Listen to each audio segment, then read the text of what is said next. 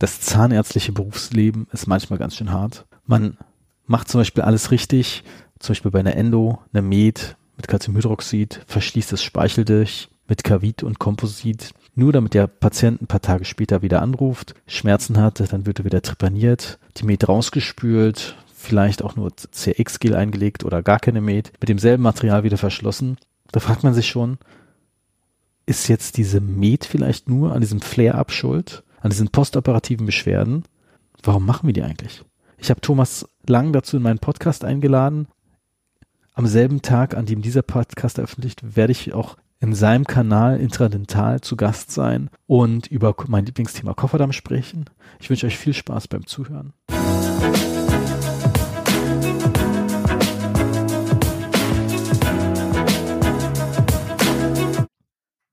Herzlich willkommen zum heutigen Podcast. Ich bin jetzt online verbunden mit niemand Geringeren als Thomas Lang. Herzlich willkommen, Thomas. Ja, hallo Georg. Das freut mich, dass wir heute dazu kommen, Podcast aufzunehmen. Ja, es freut mich besonders, dass du auch einen Podcast hast. und somit, wir hatten ja schon vorher auch mal Kontakt, aber es ist schon mal anders, wenn man dann irgendwie wirklich, so ich habe ja alle deine Folgen gehört und finde den, find den echt gut. Klasse, das freut mich sehr. Ja. Ich würde jetzt nicht sagen, ich bin positiv überrascht, aber ich wusste erstmal nicht, was mich so richtig erwartet bei dem Podcast, aber der ist ja super breit aufgestellt. Also ich hätte jetzt eher gewartet, das kenne ich ja bloß aus dem Endo-Bereich, dass der sehr mhm. endo-fokussiert ist. Mhm. Du sprichst ja da über äh, Hypoplasien, denn mit dem Wiener Kollegen war ja spannend, mit den Glasperlen. Mhm. mhm. Ja. Also sehr, sehr bunt gefächert. Ja, der Grund ist, ist ja eigentlich relativ einfach. Also meine klinische Expertise und mein Herz, mein klinisches Herz schlägt für die Endodontie und für die präventive Zahnmedizin. Das ist ja aber nur ein Teil meines, meiner Tätigkeit. Ich bin in der Weiterbildung natürlich auch in der Endodontie bekannt. Aber in der Forschung sind wir relativ breit aufgestellt. Mit unserem Institut Ormed an der Universität Witten-Herdecke haben wir sehr, sehr breite Forschungsbereiche und ich interessiere mich eigentlich für die gesamte Zahnmedizin. Jetzt inhaltlich und wissenschaftlich, klinisch schlägt mein Herz natürlich für die Endodontie. Und als ich diesen, diese Podcast-Idee, die bei mir schon seit ja mehreren Jahren ist das. Also wir haben uns ja mal in Berlin getroffen, da hattest du deinen Podcast schon, ich glaube, das ist mittlerweile drei Jahre her.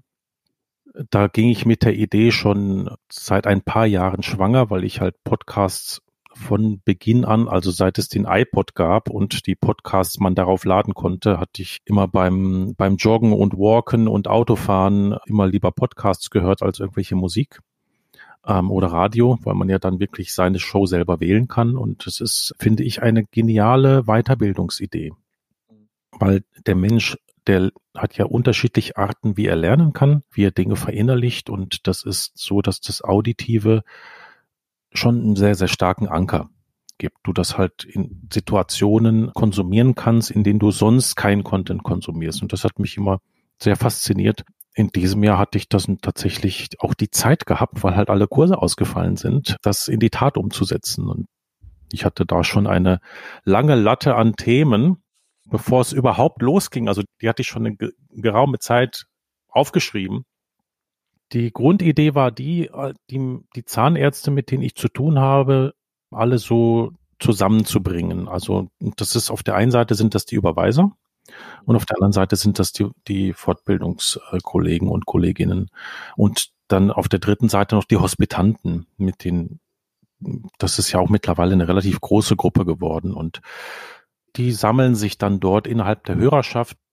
Die haben ja aus irgendeinem Grund eine Verbindung zu mir so lernen die mich über diesen Podcast natürlich auch viel besser kennen, auch mit den einzelnen Facetten. Jetzt ähm, ist es so, wenn ich dann mit, mit Überweisern telefoniere, dann sind die halt immer wirklich ganz froh und selig, äh, weil sie halt gar nicht erwartet haben, dass, dass wir, also viele Überweise wissen das nicht, dass es halt dann auch einen Forschungsschwerpunkt gibt, was noch alles nebenher läuft. Und ähm, das wird dadurch alles sichtbar und relativ kurzweilig konsumierbar. Das waren, das waren letztendlich so die Anstöße, die dazu geführt haben, dass ich das so umgesetzt habe. Genau. Ja, trotzdem kommen jetzt auch ein paar Endothemen da rein. Also das ist so, dass, dass ich so eine kleine Serie bei Intradental habe über Frakturvermeidung der Instrumente im Wurzelkanal und das wird dann, ich glaube jetzt nächste Woche noch ein Teil kommen und dann danach auch noch ein Teil über die Psychologie der Instrumentenfraktur. Das wird auf jeden Fall noch, das wird eine lustige Folge, weil es ist eigentlich ein wenn dir ein Instrument im Kanal abbricht, ist es eigentlich mehr ein psychologisches Thema als ein als ein echtes Problem, jetzt ein gegenstandliches Problem. Und ähm, das werde ich. Michael Arnold hat ja in seinem Fragmentkurs tatsächlich ja. ein Part, wo ein Zahnarzt dem anderen Zahnarzt erklären muss, dass er gerade ein Experiment abgebrochen hat. Ah, okay. Ja, ja, ja, guck mal, ich kann das total nachvollziehen. Ich kann das total nachvollziehen. Also meine, immer wenn ein Patient zu mir kommt, der ein abgebrochenes Instrument im Kanal hat, dann, dann sage ich ihm, das passiert mir auch ständig. Also jetzt hole ich aber mehr Instrumente raus, als ich selber abbreche. Das ist ja nicht zu vermeiden in einem System, was ja so, so unterschiedlich ist von der Anatomie. Das ist halt so. Und ähm, ich sage den Kollegen immer, wenn die, die haben ja dann auch ein Schuldbewusstsein. Ja, weil die denken, die haben zu lange rotiert, zu viel gedrückt, die Pfeilen ein Jahr lang benutzt, keine Ahnung. Natürlich gibt es auch Gründe, die dann dafür sprechen, dass man ein schlechtes Gewissen haben kann. Aber grundsätzlich ist es so, ich sage den Kollegen immer, wenn du einen Zahn ziehst, kannst du den Patienten garantieren, dass die Wurzel dabei nicht bricht? Dann sagen die selbstverständlich nicht. Und genauso kann man halt nicht garantieren, dass kein Instrument abbricht. Also wenn ein Patient das von mir verlangen würde, dann würde ich ihm sagen, er kriegt keine Wurzelkanalbehandlung. Also wenn das für ihn die Conditio sine qua non ist. Was mir immer hilft, ist ja immer der Fakt, ich breche es ja nicht absichtlich auf. Ich gehe ja nicht rein und sage, heute breche ich dieses Instrument ab oder ich reize es mal richtig aus. Und das ist auch der Grund, warum man eigentlich nicht über eine Instrumentenfraktur als Behandlungsrisiko aufklären muss, wenn man es ja nicht absichtlich macht. Das fand ich immer sehr spannend in so einem Artikel. Das ist nicht der Grund. Das ist nicht der Grund. Also nichts, was dem Patienten ein Risiko aufbürdet, machst du ja absichtlich. Also es gibt ja Dinge, die du aufklären musst, dass die passieren können. Also wenn du jetzt das Vorhaben Mentale dort traktierst im Rahmen der WSR, dann machst du es auch nicht absichtlich. Trotzdem musst du darüber aufklären. Der Grund ist der, das ist äh, so geregelt, wenn es keine Alternative gibt. Das heißt, es gibt zur Wurzelkanalbehandlung in dem Moment keine Alternative außer die Zahnentfernung und damit würdest du das, das Instrument ja auch entfernen, was abgebrochen ist. Deshalb ist das so, dass du darüber nicht aufklären musst. Das ist auch der Grund, weswegen man nicht dafür belangt werden kann, dass man es getan hat. Also ist noch niemand verklagt worden dafür, dass er ein Instrument abgebrochen hat. Es ist jemand verklagt worden, weil er vier Instrumente in ein und derselben Sitzung abgebrochen hat in einem Zahn. Das ja, weil man dann nämlich sehr wohl nachweisen kann, ähm, dass da irgendwas schiefgelaufen ist. Aber bei einem Instrument ist das nicht so, ja. Aber das, das können deine Hörerinnen und Hörer können das dann ähm, in meinem Podcast sich nochmal anhören. ähm, bei Intradental. Und wir hatten ja jetzt, glaube ich, für heute bei dir schon ein Endothema uns, uns ausgesucht. Ne? Und das ja, war die. Zwar, ich leite einfach mal ein bisschen ein. Ja. Du hast ja vor gar nicht allzu langer Zeit eine Live-Endo-Behandlung gemacht. Richtig. Da hast du Zahn aufbereitet. Ich war übrigens äh, überrascht. Ich wusste das vorher von gar nicht von dir, dass du ein Zehntel Millimeter die ähm, Längen messt. Ähm, das hat zu mir auch noch mal einen Denkanstoß geführt. Äh, Auf jeden Fall. Ja. Sinn macht oder nicht. Aber wie gesagt, anderes Thema. Aber was ich, wofür du bei mir besonders bekannt bist, und das mhm. wusstest du vorher nicht, mhm. ist, dass deine Med anders ist. Das war sogar schon mal ein Thema in einem Kurzvertrag bei der DGT. Da wurde nur angesprochen, der Herr Lang macht das so und so. Und dann äh, meinte der Referent aus, der Moderator aus Basel, müssen Sie Herrn Lang mal fragen, warum er das so macht. Und du hast es auch, die fand ich auch sehr spannend, dass du aufbereitest und Med gemacht hast, das Hypo hast stehen lassen, dann so ein bisschen, ich sag jetzt einfach mal Calcium oder Calciumhydroxid drauf gemacht hast als Gatekeeper, dann mhm. Äh, Kavitverschluss und darüber noch ein Kompositverschluss, wobei du dann noch meintest, dass das äh, Komposit gar nicht so dicht ist. Das fand ich auch sehr spannend. Ja. Ja. Also, und darüber würde ich gerne mal mit dir reden. Denn mhm. diese Med ist ja, also etwas, wo ich ungern drüber rede, weil ich es im Prinzip so mache wie du. Mhm. Aber ich sage im Prinzip ungern, ich mache keine Med in dem Sinne. Ich muss mir das eigentlich schon fast aufschreiben, weil Med als Begriff als solcher ist schon eigentlich ein falscher Begriff. man kann ja in einen Wurzelkanal keine Medizin einlegen. Das ist ja keine Medizin in dem Sinne. Es gibt ja dann in dem Moment keinen Stoffwechsel im Zahn mehr. Und, äh, was soll denn da heilen? Also da heilt ja nichts. Das heißt, wir haben ja wirklich, also das Bestreben ist ja dort die Desinfektion zu machen und das Gewebe aufzulösen. Das ist ja das Ziel. Und das macht ja kein Medikament, sondern das macht ein Desinfektionsmittel. Deshalb muss man sich dort wirklich, wirklich dessen bewusst sein, was den Patienten beschwerdefrei macht, ist das präzise Ausräumen eben des gesamten Wurzelkanalsystems in der ersten Sitzung, das äh, Präparieren bis zum Apex und das Eröffnen des Apex, dass wir eine Drainage haben, so dass äh, die Entzündung, die ja dann zwingend abläuft danach, die ja immer erst zu einer Schwellung führt, auch eine Drainage in dieses System, in dieses Kanalsystem hinein haben kann. Und wenn man das beherzigt, dann hat man keine Schmerzen beim Patienten. Das heißt, dann äh, wird das auf Minimum reduziert. Das ist so eine Erkenntnis, die bei mir jetzt halt schon zwei Jahrzehnte zurück, aber es war eine wichtige Erkenntnis, dass in dem Moment, wo ich gemerkt habe, ich eröffne bewusst unten das Vorrahmen, wenn es denn verstopft ist, leicht, um diese Drainagefunktion zu haben, dass dann auf einmal die Rate der postoperativen Beschwerden nicht auf Null, aber gegen Null gelaufen ist. Also wir erleben es hier in unserer endodontischen Spezialpraxis eigentlich gar nicht. Also wirklich gar nicht. Die Mitarbeiterinnen kennen das nicht, dass die Patienten unabhängig von dem Termin, der geplant ist, nochmal reinkommen. Das ist denkbar, wenn die Drainage, also wenn es wirklich so ist, dass sich ein Abszess begonnen hat auszubilden und du den Prozess nicht sofort umkehren kannst dass es dann weiter eine Schwellung gibt und diese Drainage funktioniert nicht. Das hat man aber jetzt in einer reinen Endopraxis eher seltener, weil wir die Patienten in der chronischen Phase hier sehen und nicht so sehr in dieser Phase, wo es sich in diesen akuten Zustand hineinbewegt. Und da ist das wäre ein anderes Thema, das Offenlassen eines Zahnes überhaupt kein Vergehen. Also da habe ich überhaupt nichts dagegen und da kann auch nie etwas dagegen sprechen, wenn man die Diagnose richtig stellt. Du bist der zweite Endotyp in meinem Podcast, der genau das sagt. Ja, Oskar von Stetten hat auch gesagt, ja klar, dann lasse ich einen Tag offen. Ziel ist, dass sie keine Schmerzen haben. Und am nächsten Tag mache ich dann weiter. Und die Frage ist halt, weswegen man offen lässt. Also ich bin strikt dagegen, dass man bei einem nicht infizierten Kanalsystem, wenn jetzt eine Vitalextipation abgelaufen ist, dass man dann zu einer Schmerzreduktion offen lässt, finde ich schon ein Vergehen, weil wir ja dann eine ja. Besiedlung hinbekommen. Also es, wie ich halt gesagt habe, es kommt auf die Diagnose an wenn die Diagnose richtig gestellt ist, dann ist diese Entscheidung auch richtig. Wir müssen uns mal wirklich an der eigenen Nase packen. Eine Revision würde ja nicht funktionieren, wenn das Offenland Erlassen eines Zahnes nicht auch funktionieren würde. Ganz einfach. Also diejenigen, die sagen, man darf einen Zahn nie offen lassen, die sprechen sich verbal in dem Moment gegen Revisionen aus. Es ist ja ein und dasselbe. Also wenn ein einmal infiziertes Wurzelkanalsystem nicht wieder desinfiziert werden kann, dann funktioniert unsere Therapie ja nicht. Und das Gegenteil ist ja richtig. Deshalb muss man sich da jetzt keine Sorgen. Wir waren ja eigentlich bei dem Med und bei dem, bei der Strategie, die ich dort ansetze. Also. Aber darf ich mal kurz einhaken?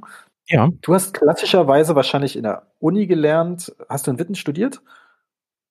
Mhm. Ja.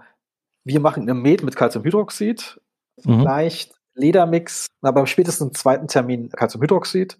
Da gibt's ja unterschiedliche, also nicht Lernmeinung ist das falsche Wort, aber viele bringen ja aus ähm, Uni äh, so ein Endoballast mit, von dem sie sich nicht trennen wollen, sagen wir es so. Mhm. Ja. Wann war dann der Punkt, wo du gesagt hast, diese Calciumhydroxid ähm, klassische Einlage bringt mir nichts? Der Punkt ist der, als mir bewusst wurde, dass die ganzen Probleme, die man endodontisch lösen muss, lassen sich auf wirklich wenige wesentliche Grundprinzipien runterbrechen. Dann muss das Bestreben sein, dass man diese Prinzipien auch beherzt durchführt und dann braucht man das ganze andere nicht mehr. Es wird die ganzen Mittelchen, die dort in den Wurzelkanal hineingegeben werden, die werden ja eher eingesetzt und so, so war meine Wahrnehmung aus der Unwissenheit heraus. Wir tun das mal da rein, da wird schon irgendwas dabei rumkommen und irgendwas dabei passieren. Also das Calciumhydroxid ist ein schlechtes Desinfektionsmittel. Es ist ein basisches Ätzmittel, genauso wie das Natriumhypochlorid mit bescheidenen gewebsauflösenden Eigenschaften und mit Bakterien, die dagegen resistent sein können. Der einzige Vorteil vom Calciumhydroxid ist, dass Perzipat, also das, wozu es wird, das Calciumcarbonat, den Körper nicht stört und dass es ein Füllstoff ist. Das heißt, da, wo Calciumcarbonat ist, können nicht gleichzeitig Bakterien sein. Das heißt, es ist wie eine Probewurzelfüllung. Es hat eine etwas längere Substantivität als das Natriumhypochlorid.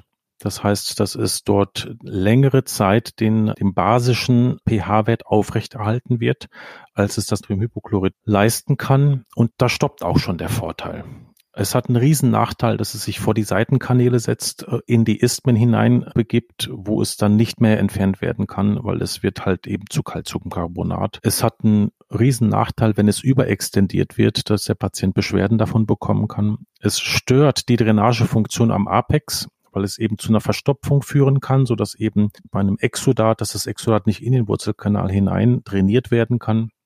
Wenn du dir das alles so anguckst, ist das eigentlich bleiben keine Vorteile mehr übrig, wenn du es schaffst, mit deinem Natriumhypochlorid das Ziel, nämlich die, die Infektion zu lösen und das Gewebe herauszulösen, wenn du das damit hinbekommst und schnell genug bist mit deiner Wurzelfüllung, dass die Reinfektion nicht die, dass dieses Ziel torpediert.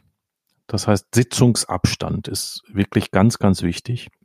Dann hast du mit dem Calciumhydroxid heimst du dir viel mehr Probleme ein, als mit den Vorteilen, die du damit gewinnst. Dann war für mich das relativ klar und einleuchtend, dass ich gesagt habe, okay, die vorletzte Spülung ist immer das EDTA für eine Minute, um eben den Smear äh, zu entfernen und die Seitenkanäle zu öffnen. Und die letzte Spülung ist immer das Natriumhypochlorid, um dann eben einströmen in diese neu eröffneten Bereiche, weil das Dentin ist ja wie ein Schwamm nur dass halt eben die Poren versiegelt sind durch die Aufbereitung. Und durch das EDTA öffnest du diesen Schwamm, so dass eben das Dentin sich vollsaugen kann mit dem Natriumhypochlorid und du dadurch auch eine richtige Auswaschung bekommst der organischen Substanz in, in diesem Schwamm bis in die Seitenkanäle hinein. Und deshalb ist das Spülprotokoll wirklich extrem einfach.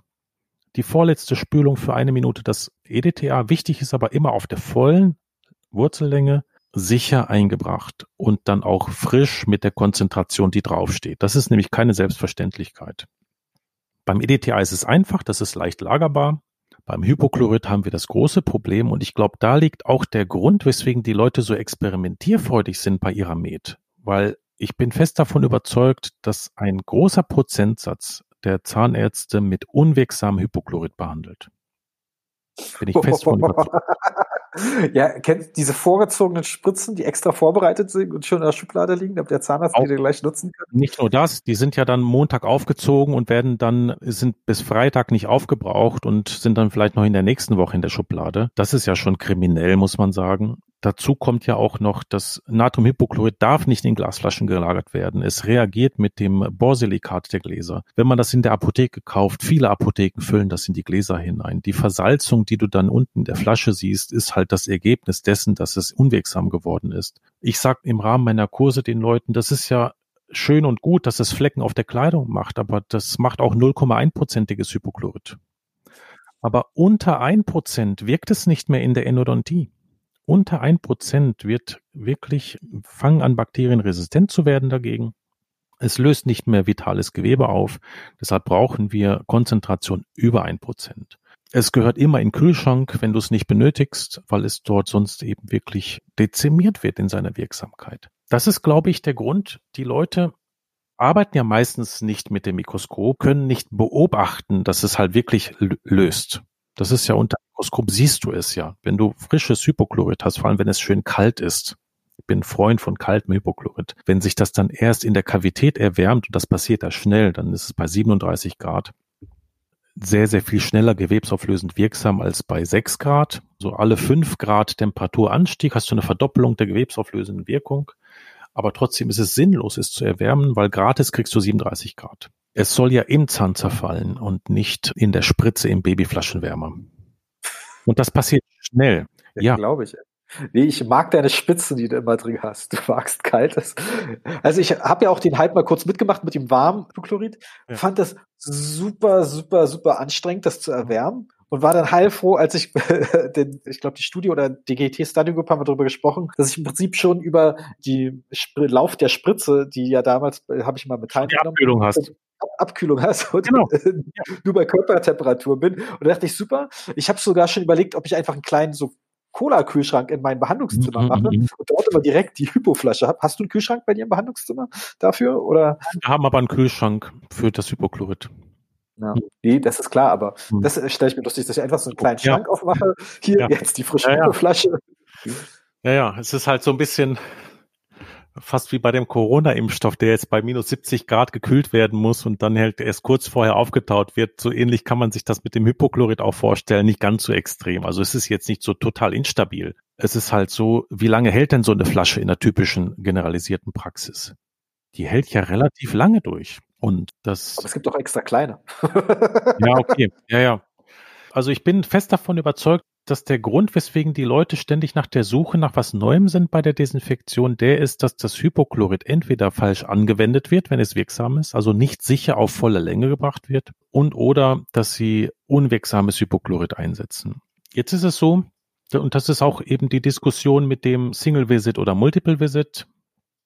Du musst das ja wirklich wie eine gut geschmiedete Kette sehen, diese endodontische Therapie. Also wenn du am Anfang der zweiten Sitzung dein Kanal stärker infiziert ist als am Ende der ersten Sitzung, solltest du dir überlegen, Single Visit zu arbeiten. Das ist gar nicht so einfach hinzubekommen, dass der Kanal am Anfang der zweiten Sitzung von der Mikrobiologie her besser dasteht als am Ende der ersten Sitzung, weil eben das Thema provisorischer Verschluss vorher sauber alle Karies exkaviert, geschaut, ist die Krone wirklich dicht, das ist ja alles nicht trivial. Also die Besiedlung kann ja sehr schnell passieren. Innerhalb von Tagen im Endodont. Das zeigen ja die vielen Studien, die dazu gemacht worden sind. Deshalb war für mich jetzt das Protokoll, was ich jetzt habe, sollte meine klinische Sitzung beschleunigen, sollte sicherstellen, dass ich am Anfang der zweiten Sitzung einen saubereren Kanal habe als am Ende der ersten Sitzung, weil ansonsten wäre der zusätzliche Aufwand es nicht wert gewesen so bin ich dann letztendlich dazu gekommen, dass ich gesagt habe, okay, das Natriumhypochlorid zerfällt sehr schnell. Das ist nach 15 Minuten ist das nicht mehr wirksam. Danach ist es Kochsalzlösung. Und das ist ja auch der große Vorteil. Die Perzipate von dem Natriumhypochlorid sind inert. Das ist, die stören den Körper nicht. Und es ist eine Flüssigkeitssäule, das heißt, die Drainagefunktion funktioniert problematisch ist, weil der pH-Wert dann doch wieder relativ schnell sich neutralisiert, haben wir mitunter ein Problem wieder mit einer mikrobiologischen Besiedlung innerhalb von dem, von der Kochsalzlösung, die da dort steht. So bin ich eben dazu gekommen, dass ich das Calciumhydroxid eben mir das Beste davon genommen habe, nämlich die Fähigkeit, dass es länger den pH-Wert basisch erhält als es das Natriumhypochlorid kann. Chemisch sind die beiden miteinander kompatibel und deshalb wird das nur in einem kleinen Schwämmchen auf die Kanaleingänge und zwar als Pulver eingebracht und die, kan die Wurzelkanäle sind dann mit dem Natriumhypochlorid, die Kapillare ist dann damit, damit voll. Damit verlängere ich die Wirkzeit von meinem Natriumhypochlorid um 15 Minuten es gibt ja solche Heuristiken, die ja auch auf Laboruntersuchungen fußen, dass 45 Minuten Wirkdauer auf der vollen Länge des Natriumhypochlorites nicht agitiert, auch ausreichend ist. Da gibt es ja auch Behandlungsprotokolle, die halt dann sagen, naja, wenn man das 50, 45 Minuten, also alle 15 Minuten austauscht, dann ist man in dem Bereich des Single Visit. Durch Agitation kann man diese Zeit verkürzen. Das ist ja ganz erfolgreich gezeigt worden in den ganzen Studien, die zum Beispiel zum Thema SAF gelaufen sind. Da hat man ja wirklich gesehen und zeigen können, dass man das in fünf Minuten hinbekommt, wenn eine gute Agitation auf der vollen Länge und eine Durchspülung mit einem neuen frischen Hypochlorid immer wieder erfolgt, dass das dann extrem sich beschleunigen lässt. So sind jetzt die Protokolle, die dann bei mir daraus resultiert sind, sind die, es wird in der, am Ende der ersten Sitzung wird eine Agitation gemacht, nachdem der Smearlayer entfernt wurde. Und diese Agitation wird mit Schall gemacht und weichen Spitzen. Danach lasse ich das eben ruhen in den Kanälen, dann wirkt es noch 15 Minuten weiter und vor der Wurzelkanalfüllung wird das Spülprotokoll ja noch einmal wiederholt und dort wird mit einer manuellen dynamischen Agitation mit der Gutta Percha, das ist eine so einfache, aber so gut untersuchte Methode, das Hypochlorid auf volle Länge zu bringen. Eine elegante Methode, die Gutta-Percha zu desinfizieren, während man das macht, weil die ist ja nicht steril. Mhm. Nee, es, ich habe mal geguckt. Ich glaube, ich habe dann einen Hersteller gefunden, der angeblich sterile Gutta-Percha hat, aber die Packung sah eigentlich genauso aus wie die anderen äh, Gutta-Percha-Verpackungen, die ich so kenne. Die sah jetzt nicht äh, besonders anders aus. Aber das ist ja auch so ein Punkt, wo ich immer sage, so, wie fasst er die Gutta-Percha an? Fasst mhm. ihr die mit euren Handschuhen an? Holt er die bloß aus der Schachtel, packt die rein? Also kein Wunder, dass eure Vita, eure vitalen Fälle, wo er den Leuten 90 Prozent und mehr verspricht, mhm. können also nicht stimmen. Ja, nee, das ist richtig. Also man muss mit der Gutta Percha schon sehr be mit Bedacht umgehen. Ich bin Freund davon, sie in Natriumhypochlorid zu desinfizieren im Wurzelkanal. Und zwar ist es so, dass ich dann am Anfang der zweiten Sitzung wird nochmal die Länge überprüft. Die Länge verkürzt sich ja dann typischerweise um einen halben Millimeter im Vergleich zu der Länge, die man in der ersten Sitzung hatte. Das hat mehrere Gründe. Nicht nur die Begradigung ist der Grund, sondern auch das etwas weitere Vorrahmen ist der Grund dafür. Dann wird der Masterpoint angepasst auf ein Zehntel Millimeter genau. Das, das ist mir ein besonderes Anliegen, weil eben die Länge ist ein Qualitätskriterium. Ja. Ich sage dann immer ganz gerne scherzhaft, die Endung muss lang genug sein und lang kann man mit großem L schreiben. ähm, weil das ist halt eben das, wofür wir als Spezialpraxis stehen. Also es verlässt kein Patient hier diese Praxis, wo halt nicht die Wurzelkanalfüllung auf der exakten Länge eingestellt ist. Und da ist ein Millimeter ist für mich nicht tolerierbar. Also das muss halt wirklich, klinisch kann man das auf ein Viertel Millimeter reproduzierbar machen. Dafür muss man aber auf ein Zehntel Millimeter messen. Dann die Gutta Percha, die ich dann mit EDTA in den Confit mache und dann mit dem Hypochlorid nochmal eine Agitation mache. Und das Wunderschöne dabei ist, man kann sehen, während man die Agitation macht, ob man füllen kann oder nicht. Nämlich, es ist ganz klar, immer dann, wenn du EDTA eingesetzt hast, siehst du ganz feine Gasbläschen, weil du hast ja durchs EDTA mehr organische Substanz exponiert. EDTA ist ja eben ein Komplexbildner. Das muss nicht sauer sein, aber es wirkt wie eine Säure. Und dadurch exponierst du dir mit jeder Gabe von Säure in den Kanal oder EDTA in den Kanal, exponierst du dir immer ein bisschen mehr organische Substanz und dann muss es wieder leicht Bläschen geben beim Hypochlorid, die dann aber relativ zügig verschwinden. Wenn du mit der Gutta-Percha diese Auf- und Abbewegung machst, dann siehst du sie kleinen Wölkchen seitlich an der Gutta-Percha aus dem Kanal kommen. Und mit jedem Hub siehst du, dass es weniger wird und dann weißt du, du kannst den Wurzelkanal füllen. Der wird sich trocknen lassen immer dann, wenn das wie bei so einer Dampflok die ganze Zeit konstant gleiche Bläschen macht, dann wirst du unten noch Exudat haben, Eiter oder Blutung. Reproduzierbar. Das kannst du schon sehen, wenn du die Agitation machst. Das ist eine schöne Kontrolle, weil wenn eben keine Bläschenbildung mehr da ist, dann gibt es auch nichts mehr, was das Hypochlorid bewirken kann. Und dann ist der Fall auch fertig zum Füllen. Also es ist eine sehr, sehr schöne visuelle Kontrolle für mich. Aber jetzt sind wir natürlich ein bisschen von dem Med-Thema abgeglitten. Also äh, die Med, wenn du mich dann halt so fragst, die gibt es wirklich nicht, weil die Entzündung ist ja entweder reizbedingt mhm. und zeitlich unbegrenzt. Und zeitlich unbegrenzt reizbedingt ist sie, wenn du dort mikrobiologisches Problem hast. Oder die Entzündung ist durch deinen Eingriff traumabedingt und dann ist sie zeitlich begrenzt und dann wird sie in der nächsten Sitzung weg sein.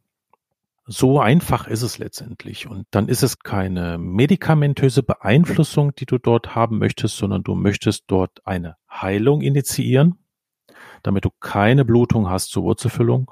Also möchtest keine Entzündung mehr haben. Und deshalb ist der Sitzungsabstand für mich entscheidend, weil bei einem kurzen, der Sitzungsabstand muss lang genug sein, dass du aus der Phase der Entzündung, die du initiiert hast, wieder raus bist. Der muss kurz genug sein, dass du nicht in die Phase kommst der Reinfektion. Das ist für mich der ideale Abstand sind sieben Tage. Weil die Entzündung ist so am fünften Tag ist so vorbei. Das heißt, dann hast du wieder stabile Verhältnisse am Apex und kriegst nicht so leicht eine Reizblutung. Man kann sich das auch leicht vorstellen. Also die Kolleginnen und Kollegen, die zuhören, die sind ja nicht so mit dem Kopf und mit den Gedanken im apikalen Drittel, wie wir beide das sind, Georg. Aber was viele kennen ist, wenn du eine PrEP machst für eine Krone und es blutet, so dass man nicht richtig abformen kann weil der Patient eine Gingivitis hat. Und jeder weiß, wie schön das ist, wenn man wirklich einen Patienten hat, der eine Top-Mundhygiene hat, wie viel besser die ganzen Präparationen gelingen und wie viel präziser die Abformungen sind. Es gibt ja auch das Protokoll, die professionelle Zahnreinigung vor der PrEP zu machen. Da ist eine Woche der Idealabstand. Aus dem gleichen Grund. weil du möchtest nicht am Tag zwei oder drei nach der PZR die PrEP machen, weil dann hast du noch die Phase, wo der Patient halt auch noch gereizt ist durch die PZR an sich. Du möchtest in die Phase kommen, wo die Mikrobiologie noch nicht wieder hochgekommen ist, wo du eine ideale Straffheit im Gewebe hast. Und das Gleiche passiert am Apex auch. Da gibt's keinen Unterschied. Außer der, dass wir halt dort eben Granulationsgewebe haben und kein Epithel. Wobei auch Epithel ist denkbar an der Stelle. Ne? Also das ist auch absolut denkbar. Hm. Ja, aber jetzt mal doofe Frage. Mhm. Hattest du es manchmal in deinen Kursen, dass jemand da sagt und sagt, nee, ohne Med geht das nicht? Ich meine, okay, wenn jemand in deinem Kurs geht, äh, gehen sie ja zu dir, weil sie irgendwas von dir lernen wollen. Mhm. Aber äh, wenn du zum Beispiel auf einem Kongress bist und das erwähnst, gibt es dann Leute, die dann ah, laut protestieren oder weiß ich was? Denn das ist ja schon so ein, es ist ein bisschen anders, als es gelehrt wird, das ist mir schon bewusst. Ich bin da fest von überzeugt, dass das der korrekte Weg ist und dass da nichts dran vorbeiführt, wenn man halt wirklich alles rausholen möchte aus diesen Therapieansätzen, die die Endodontie uns nun mal bietet. Hast du denn irgendwie mal eine Literaturstelle, die genau dein Fortgehen auch belegt? Ja, ähm, klar, zum Beispiel? Ja, ja, natürlich. Das Protokoll selber ist schon so auf meinem Mist gewachsen. Aber die Hintergründe, also die biologischen Hintergründe und die Hintergründe der Wirksamkeit der einzelnen Mittel und was sie im Kanal bewirken, das ist ja rauf und runter bekannt und untersucht. Also man weiß, dass Calciumhydroxid mit Natriumhypochlorid sich chemisch verträgt und ergänzt. Das ist eine Sache, die, die ist bekannt, die ist untersucht worden. Man weiß, wie eben der Zerfall vom Natriumhypochlorid ist und dass halt Wärme und Anwesenheit von Biofilmen oder organischen Strukturen das halt schneller zum Zerfall bringen. Und man weiß, wie schwer man Calciumhydroxid herausbekommt aus dem Wurzelkanal. Man weiß äh, den Einfluss einer undichten, eines undichten provisorischen Verschlusses, auf den wir auch noch zu sprechen kommen sollten. Wie gravierende Auswirkungen das haben kann, selbst bei kurzen Sitzungsabständen also das Protokoll, was ich daraus geschustert habe, ja, das ist irgendwo auf meinem Mist gewachsen, aber das ist ja nur das Bedienen eben dieser Puzzlesteine, die einem jetzt die, die Wissenschaft hingelegt hat. Ja, aber es gibt jetzt keine, also ich meine, Studien gibt es ja in bestimmten Bereichen eh weniger, meistens sind es ja irgendwelche Laborsachen, wenig klinisches, aber nichts, wo es wirklich vergleicht, wir machen jetzt hier eine Gruppe mit Calciumhydroxid, Med, und mhm. äh, die andere ist wirklich jetzt mit Hypo und ähm, Kanal stehen lassen da gibt es jetzt, jetzt keine Sache, wo man sagt, die wurden verglichen oder dass man das gegen eine andere Kontrollgruppe vergleicht? Zu dem Thema, also es gibt zu Natriumhypochlorid in der Endodontie über 1000 Studien und zu Calciumhydroxid in der Endodontie über 1500 Peer-Review-Studien. Das ist halt, ähm, das ist halt so, da ist ein, ein Tanker, der da unterwegs ist auf den Meeren der. Aber es ist, ich sag mal, ich will ja nicht sagen, es gibt ja vielleicht Calciumhydroxid Leu äh, Leute, die das sehr propagieren, nehmen, äh, mit, oft mit Uni-Background, ja. Und die sagen halt, das Evidenzlevel dafür für Calciumhydroxid ist halt so gut, dass es nicht lohnt, irgendwas anderes zu machen. Weißt du, das ist, das, was ich jetzt gesagt habe, ist ja evident, auch evidenzbasiert. Mhm. Nämlich das ist eine Expertenmeinung. Äh, mir ist auch bewusst, mir ist das, ja, ist ja so. Also es gibt ja fünf Grade von Evidenz und am Anfang steht die Expertenmeinung und am Ende hast du halt eine klinisch kontrollierte Übersichtsarbeit über eben Studien, die, die dort wirklich gute Protokolle hatten, also ideal randomisiert, klinisch kontrolliert, verblindet und davon ganzen Haufen über einen Experten ausgewertet. Ich sage zu der Wissenschaft auch immer, das ist korrigierter Irrtum, neueste Version. Ja, das muss man sich auch bewusst sein, was Wissenschaft leisten kann. Ja, das hat wirklich seine Grenzen. Also es ist so, es gibt, wenn du dir Meta-Analysen anschaust, gibt es eigentlich nie den Zustand, wo du eine Meta-Analyse liest und die legt sich fest und sie sagt schwarz oder weiß. Das mhm. hast du nicht. Das heißt, immer dann, wenn du anfängst, die Dinge meta zu analysieren, dann entfernst du dich ein bisschen davon, dass du eine Ampel hast. Was tue ich denn jetzt eigentlich? Ich würde ja gerne mit dir einen Podcast aufnehmen auf meiner Show über Kofferdamm.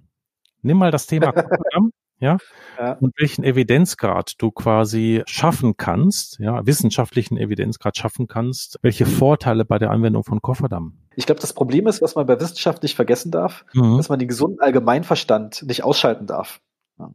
Und ja, klar. Das passiert ja häufig. Und ich sag mal so, lustigerweise habe ich erst heute einen Podcast von Pascal Magende dazu gehört, der darum sagt, Wissenschaft ist das eine, aber mhm. gesunder Menschenverstand, mhm. den kann man manchmal nicht wissenschaftlich quantisieren. Du kannst was untersuchen, wo du weißt, dass es gar keinen Sinn macht und dann vielleicht sogar ein ja, Ergebnis bekommen, ja. wo du denkst, das ist Sinn machen könnte oder kein Ergebnis wahrscheinlich. Genau. Ja. genau. Deshalb sind ja hochdekorierte Wissenschaftler auch so schlechte Praktiker.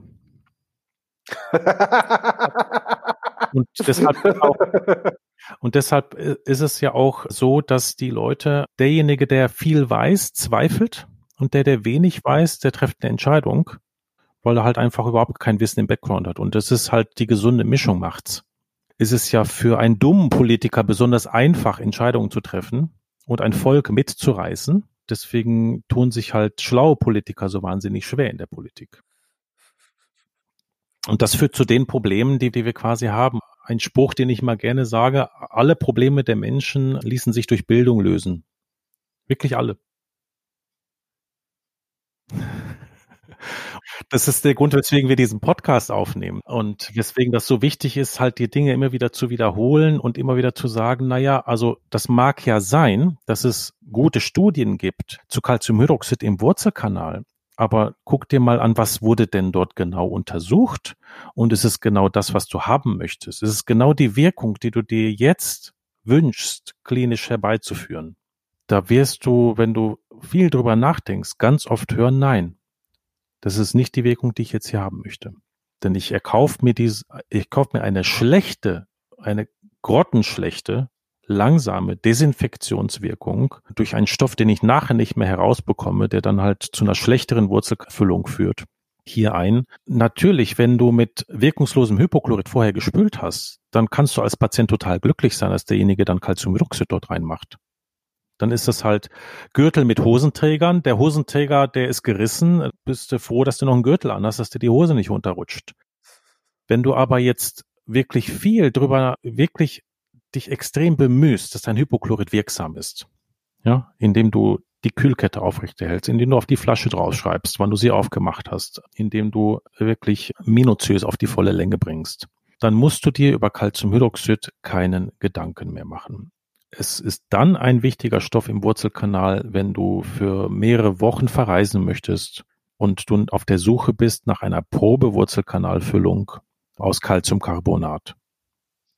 Weil es lässt, Calciumcarbonat lässt sich leichter revidieren als guter Percher. Das heißt, wenn du mit deiner Desinfektion noch nicht so fertig bist, dass du die WF machen kannst und du siehst den Patienten erst in ein paar Wochen, dann hast du eine Probewurzelfüllung aus Calciumhydroxid für wenige Tage und aus Calciumcarbonat für den Rest der Zeit das ist ja letztendlich auch das, was die Leute damals mit Apexifikation gemacht haben und so weiter. Ne? Die haben halt einfach weit offene Foramina, haben die so lange mit dem Calciumhydroxid traktiert, ja, wirklich traktiert, so dass sie trockene Verhältnisse am Apex hatten.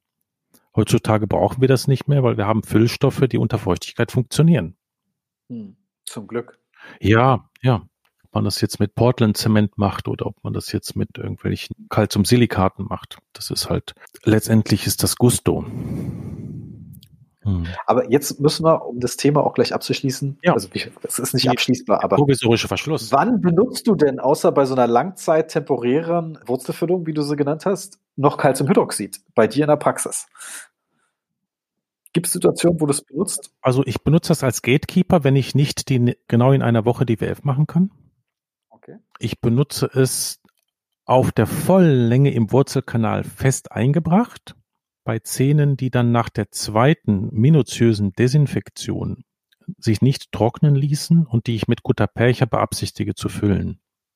Okay. Um dort eben eine Probewurzelfüllung zu haben, die dann dazu führt, dass das ganze System zur Ruhe kommen kann. Und das ist so zum Beispiel, wenn du echte Taschenzysten hast, hast du ja auch den Zustand, wo du, das ist ja dann kein Exudat, sondern in dem Moment ist es ja wirklich ein Sekret. Ne? Also wir haben ja Sekrete, sind ja immer zellulären Ursprungs und die Exudate sind ja halt eben immer das Gewebswasser aus der Wunde. Deshalb sollte man diese zwei Flüssigkeiten unterscheiden. Da hat das schon, da kannst du damit einen klinischen Vorteil generieren, Calciumhydroxid auf der vollen Länge einzubringen als Probewurzelfüllung, damit du halt einfach ein System schaffst, wo du trocknen kannst dann deine normale thermoplastische Obturation machst und da kann man natürlich darüber diskutieren, ob man in solchen Fällen nicht auf die Sealer umschwenkt, die jetzt dort Calciumsilikat basiert sind, die dann eben unter feuchten Bedingungen, die immer noch akzeptable Resultate bringen. Und ähm, da, da sehe ich schon noch eine Indikation für Calciumhydroxid. Aber ansonsten ist das für mich, ja, ein Klassiker mit eben vielen schlechten und ein paar mäßigen Eigenschaften. Ja. Ich habe ja die Frage zum Schluss bewusst gestellt, weil es gibt ja noch etwas, eine Behandlung, die ich nicht wirklich mag, aber trotzdem bei jungen Patienten gerne mache, und zwar die Revaskularisation. Und da wurde ja klassischerweise immer eine Tri- oder die Antibiotikapasse genommen. Mhm. Und Frau Galler aus Regensburg ist sie, mhm. hat ja gesagt, es geht auch mit Calciumhydroxid. Ja? Und ich war, war gerade so ein bisschen gespannt, ob du das in der Indikation erwähnst oder nicht. Nee, das ich glaube, da muss man so unterscheiden mit dieser, das Thema Revaskulisierung und, und regenerative Endodontie.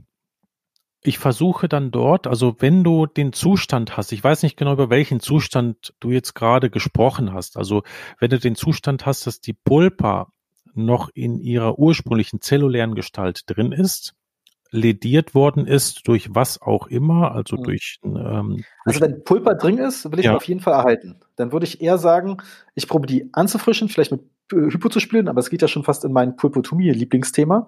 Mhm.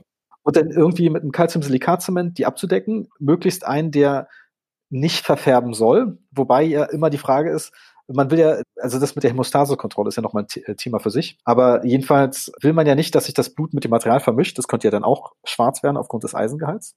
Aber wenn jetzt wirklich keine Pulper mehr drin ist und das Wurzelwachstum noch nicht abgeschlossen ist, ja, ja um das Längenwachstum oder das Dickenwachstum der Wurzel anzuregen. Mhm. Und das ist ja oft die Situation, dass manchmal Patienten mit diesem Befund zu uns kommen, wo das Kind schon in den Brunnen gefallen ist, wo vielleicht auch schon öfter mal offen gelassen wurde, was auch immer. Mhm. Und die meine ich. Also das ja, früher wurde es ja auch Revitalisation genannt, mhm. was ja ein irreführender Begriff ist, meiner Meinung. Und ich sag mal, ich bin ja froh, wenn das Dickenwachstum weitergeht. Mhm. Da fand ich das immer, das ganze Thema Tri und die Antibiotika war immer super, super schwierig zu besorgen. Es gab mal was, was man bestellen konnte. Dann hieß es, mix es dir selber aus Antibiotika zusammen. Genau. Ja. Ja. Und da fand ich das natürlich sehr attraktiv, plötzlich was zu haben, was Calciumhydroxid ist dass ich einfach bloß in den Kanal einbringe, mit seinen Nachteilen natürlich, mhm. und diesen ganzen Prozess übernimmt und die gleichen Ergebnisse haben soll. Mhm. Das Thema mit der, da wird's jetzt wirklich sehr geekig, wenn wir das Fass jetzt auch machen.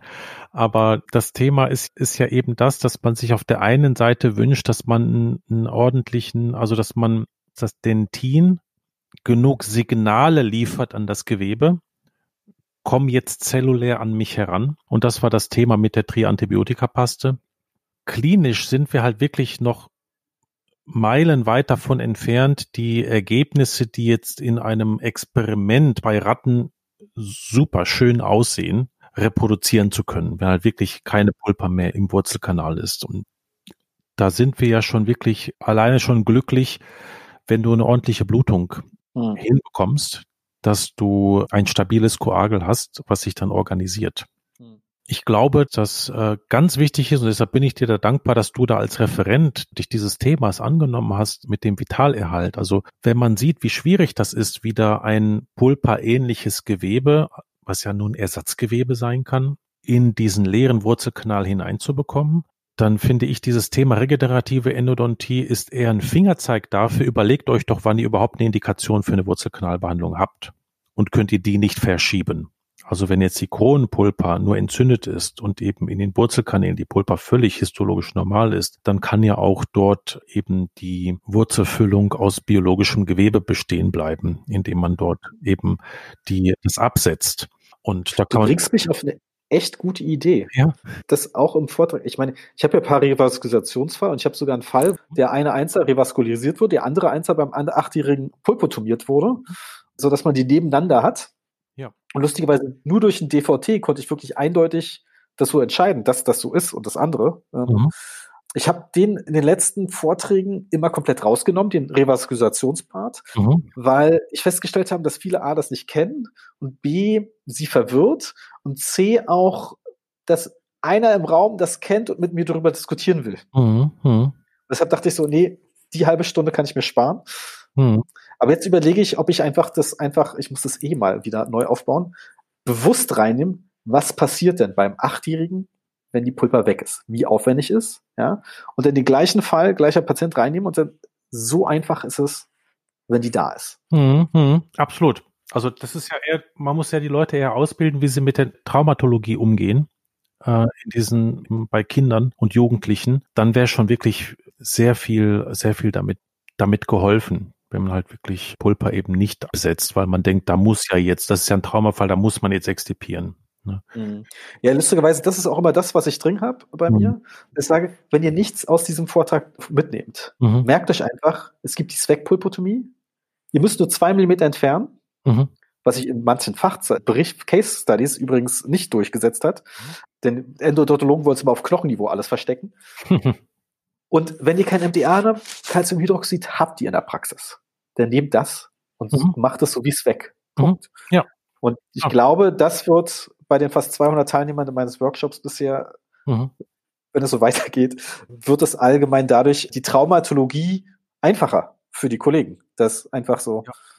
ist eine Pulper da, ich habe keine Angst davor, mhm. deckst irgendwie ab und fertig. Genau. Das ist halt, also man kann ja Vorteile jetzt in der Literatur auch erkennen für, für MTA und Calciumsilikat, aber das Calciumhydroxid ist ja jetzt auch nicht, nicht wenig untersucht worden, sondern eher mehr untersucht worden in dem, in diesen Punkten. Und genau für diese Sachen ist das ja absolut wirksam indiziert. Es hat halt den Nachteil, dass es resorbiert. Das ist halt der Vorteil von den, von den anderen zwei Zementen dass sie eben nicht resorbieren. Das heißt, es bleibt, bildet sich keine Kaverne aus. Das ist das ist halt so. Aber ansonsten ist das, die Nekrosezone ist ein bisschen größer beim Calciumhydroxid, aber da gibt es wahrscheinlich auch zwischen den Präparaten MTA und äh, Calciumsilikaten gibt es wahrscheinlich auch Unterschiede in dem, wie groß die Nekrosezonen sind, weil die haben alle unterschiedliche Aushärtezeiten. Deshalb müssen die eigentlich zwingend unterschiedliche Nekrosezonen produzieren bei der Anwendung.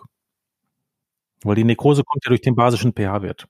Nee, das war auch zum Beispiel interessant. Ich habe mal einen Podcast von Martin Trope gehört und der meinte auch so, die Diskussion, ob man jetzt Calciumhydroxid in diesen Revaskulisationsfällen nimmt, versteht er nicht. Denn anscheinend haben die Leute noch nie eine Pulverüberkappung mit Calciumhydroxid gemacht und wissen, was da passiert. Das ist eigentlich, das ist dann teilweise da auch selbst da, ist natürlich irgendwie für den Kliniker einfacher, Calciumhydroxid bei so einem Revaskulisationsfall zu benutzen. Mhm und sich nicht mit dem Antibiotikum zu beschäftigen. Auf der anderen Seite ist mal die Frage, erkauft man sich da nicht vielleicht klare Nachteile, die wir alle kennen und heute besprochen haben. Mhm, mh. Ja, aber lass uns nochmal zurück zu dem Thema medikamentöse Einlagen oder Desinfektion des Wurzelkanalsystems zurückkommen, weil wir haben einen wichtigen Aspekt noch nicht besprochen und das ist der provisorische Verschluss weil das ist mir auch wirklich extrem wichtig. Es gibt ja gute Daten dazu, dass dort eben diese schnell erhärtenden Zemente, also Cavit, Tempit, ist die Frage, ob es da überhaupt einen Namen gibt, statt einen Produktnamen zu nennen für diese Übergruppe.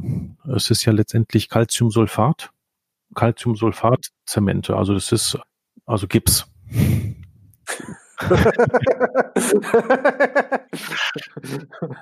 Gibt es ja gute Daten, gibt es ja gute Daten dazu, dass dreieinhalb bis vier Millimeter Schichtstärke in der Lage sind, das dort für einen begrenzten Zeitraum gut abzudichten. Problematisch ist aber, und da kommt halt wieder Wissenschaft und klinische Erfahrung, prallen da so wie so zwei, wie so zwei Böcke gegeneinander. Das ist ja alles schön und gut, nur das Problem ist halt die Disloziierung, wenn der Patient dann drauf beißt dann nützt es dir nichts, wenn du einen expansiven Zement hast, der sich irgendwo dicht quält beim Erhärten. Wenn der Patient draufgekaut hat und es disloziert sich von der Wand, dann, dann hast du die Tomatenkerne hast du dann an deinen äh, Kanaleingängen liegen.